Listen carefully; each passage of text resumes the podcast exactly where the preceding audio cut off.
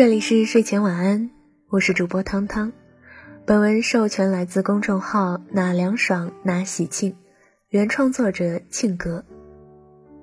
今晚与大家分享的文章是李国庆和俞渝从恩爱夫妻到撕破脸，其实早有征兆。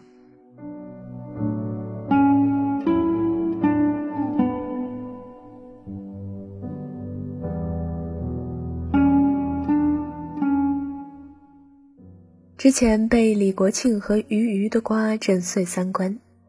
之前读过他们的传记，李国庆俞渝夫妇创业传奇，里面有些甜蜜情节。如今再看这一幕，就像应验了圣经里说的：“神为人所预备的，是眼睛未曾看见，耳朵未曾听见，人心也未曾想到的。”他们夫妻互撕的惨烈，是普通老百姓万万不敢想的。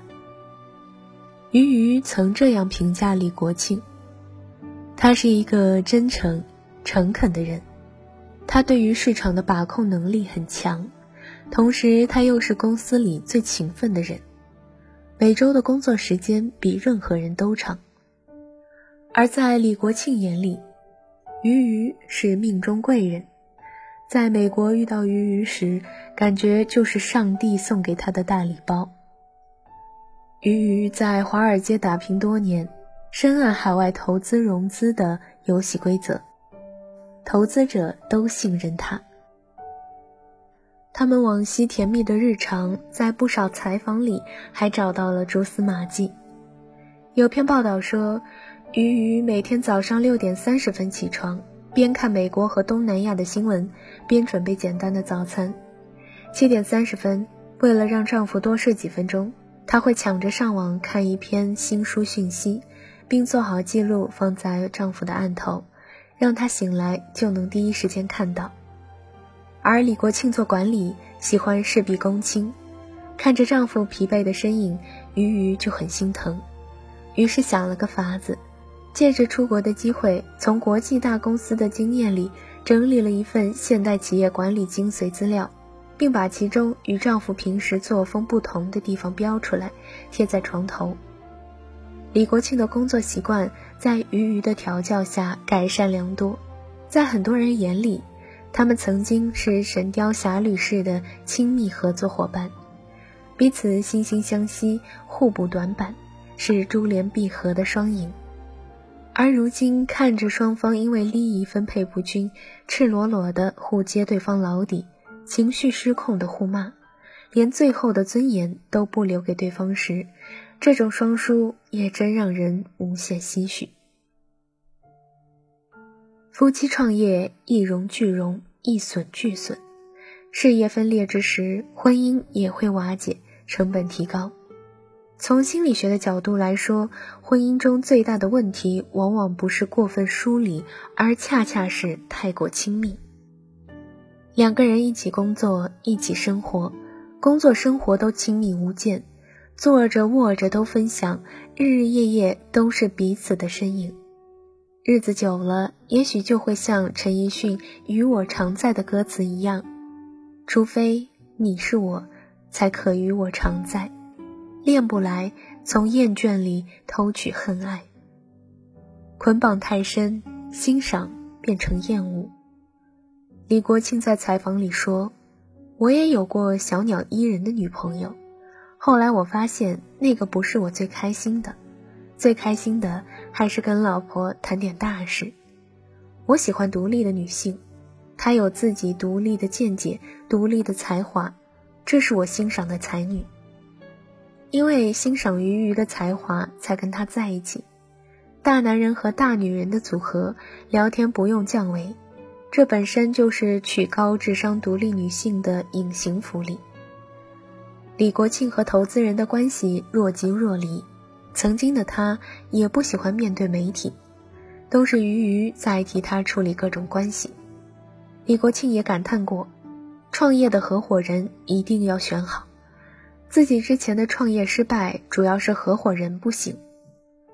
很多年前的俞渝是更愿意辅助丈夫的，从没有想过要居于李国庆之上。如果我在他上面，我自己都会不舒服。他说这句话的时候，应该也是发自肺腑。无奈他能力太强，IDG、卢森堡剑桥等风险投资机构只信任他。在各方势力角逐下，他们夫妻成了联合总裁，平起平坐。再后来，俞渝成为了很多人眼中的当当代言人，李国庆更像是辅助打江山的。这种感觉，大概李国庆是不舒服的吧。权力的争斗，也许很久以前已经埋下伏笔。俞渝不止在一个场合里表示，夫妻创业。是世界上最痛苦的事。假如可以有选择，绝不会和老公一起创业。或者，这隐含着许多说不出的心酸和痛苦。做企业和过日子不一样。做企业的时候，两个有思想的人就会有不同的想法，就会有很多的冲突。但是，你带着这种冲突回到家，是接着冲突还是不冲突？不继续冲突，会觉得自己很虚伪；要继续冲突，日子就没法过了。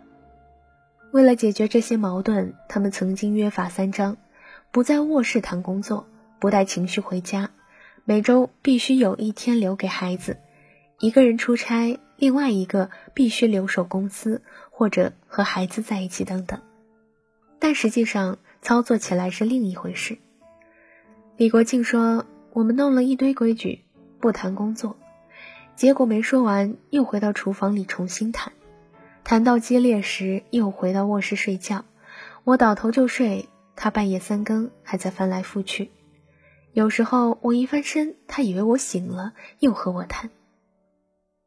而鱼鱼自己一年有三分之一的时间在飞机上度过，其余三分之二的时间放在当当和家庭，而李国庆放在家里的时间更少。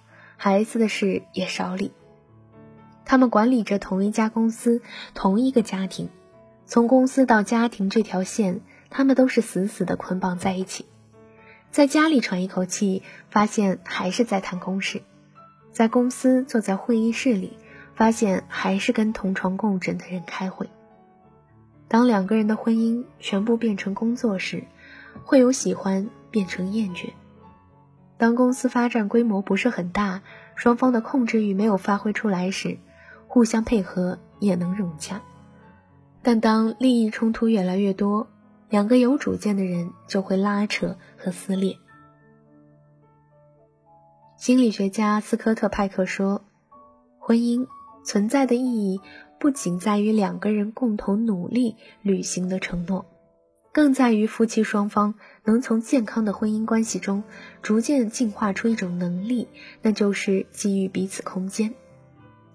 事业和家庭都打包在一起的人，也许问题出在空间上。在彼此利益重合的空间里，为了个人得失，两个都强大的人，除了把对方斗死外，好像也没别的方法了。有问题的人，也会找有问题的人。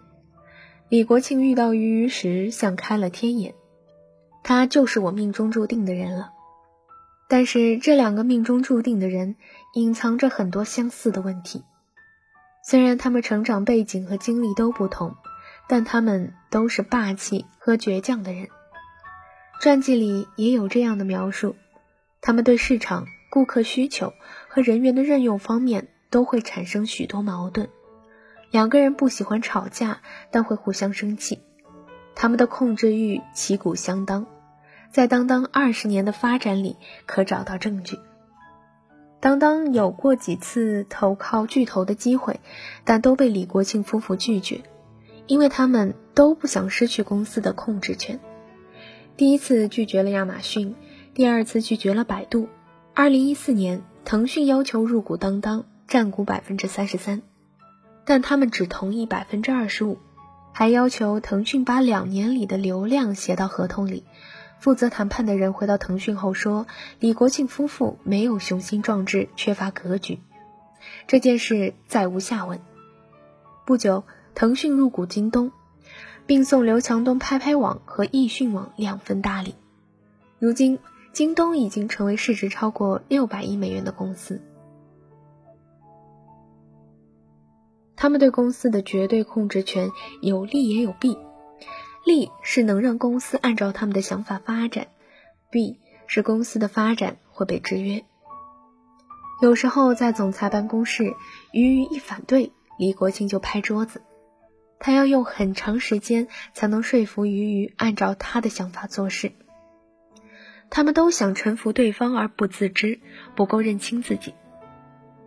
鱼鱼一开始把自己当成陪太子创业的角色，没想过有什么权利。可她本质是个大女人，从谈投资到公司运营管理都得心应手，自然希望自己更有话事权。李国庆说自己喜欢独立的大女人，却又在采访里说鱼鱼没帮他洗过袜子。他骨子里是个大男人。以为自己喜欢大女人，其实他更想找小女人做妻子。两个人对自己都不够坦诚，如果鱼鱼足够认清自己，也不会跟丈夫一起创业吧。在传记里，她淡淡的告白：“我爱李国庆，我不希望他失去对当当的控制，我希望他能高兴。”李国庆也有这样的感叹。能得到鱼鱼这样温柔睿智的妻子的支持，他是幸福的。只是现在鱼鱼没有让李国庆高兴，李国庆再也不觉得鱼鱼是温柔乡。掩盖问题永远解决不了问题。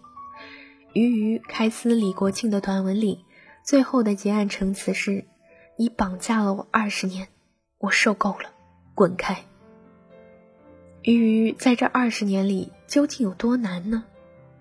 丈夫闹腾大魔女，股价一直掉，她一路哭，哭完擦干眼泪，她抱着样品，咬牙继续到酒店开百货品类记者会。孩子生病过敏，老人住院，大多也是她一个人频繁进出医院，一个人扛着。老公家的狗血事儿，她也在处理着。老公私生活混乱。她也忍着，鱼鱼顶着精英女性的光环，还是逃不出中国女性根深蒂固的价值观。因为面子和尊严，她一直在掩盖和忍受婚姻的问题，忍受了二十年了，现在才得以重见光明，这是多么痛苦的事儿啊！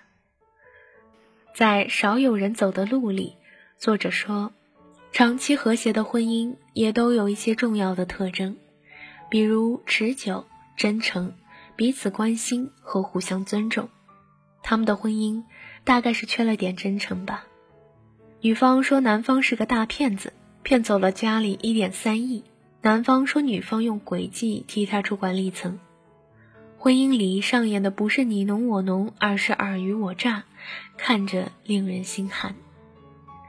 米歇尔在《成为》的书里谈到，他跟奥巴马的婚姻遇到危机时，双方都主动找婚姻家庭医生，坦诚说出自己的想法、对方的问题，用不同的方法去反思和补救。后来，他们的婚姻危机解除，这都是得益于彼此的真诚和不回避的态度。李国庆的朋友圈里有这么一句话：“所谓的婚姻，就是有时候很爱他。”大多数时候是在买枪的路上遇到了他爱吃的菜，买了菜却忘了买枪，回家过几天想想还得买枪。如果他不是买枪而是买花，彼此坦诚相对，少点欺骗和愤怒，局面会不会可以挽救呢？可惜现在买枪路上的李国庆已经被致命女人中国版的鱼鱼毙了。他们用二十年掩盖的婚姻问题，最终还是压垮了他们，包括他们辛苦孕育的当当。